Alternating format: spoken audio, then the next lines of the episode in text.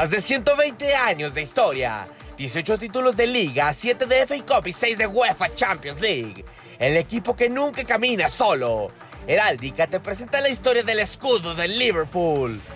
Naciendo en el año de 1892, el Liverpool Football Club, como la mayoría de los clubes de viejo continente en esas épocas, fue fundado sin escudo. Décadas tuvieron que pasar para que la FA Cup adoptara la costumbre de que sus dos finalistas llevaran escudos en sus camisetas, pero no los propios, sino los de armas de las ciudades a las que representaban.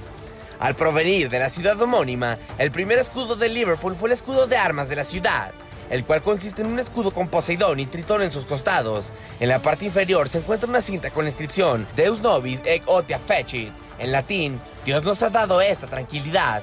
Tanto en el centro como en la parte superior del blasón se encuentran dos emblemáticas aves, ambas de la misma especie, liverbirds, especie mitológica que resulta de la combinación entre un cormorán y un águila y que terminaría por ser un emblema de la ciudad. Los Reds incorporarían esa ave a su propia mitología y la inmortalizarían convirtiéndole en su nuevo escudo en 1955, acompañado por las siglas del club.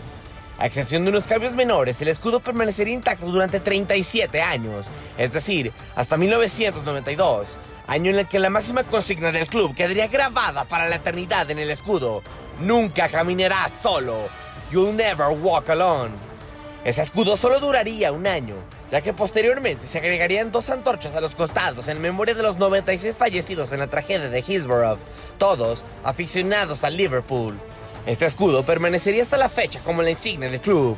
Sin embargo, el uniforme de los Reds luce una versión más minimalista, que únicamente consiste en el Liverbird y las siglas del club, emulando sus orígenes y ensalzando al ave que siempre los ha hecho volar alto.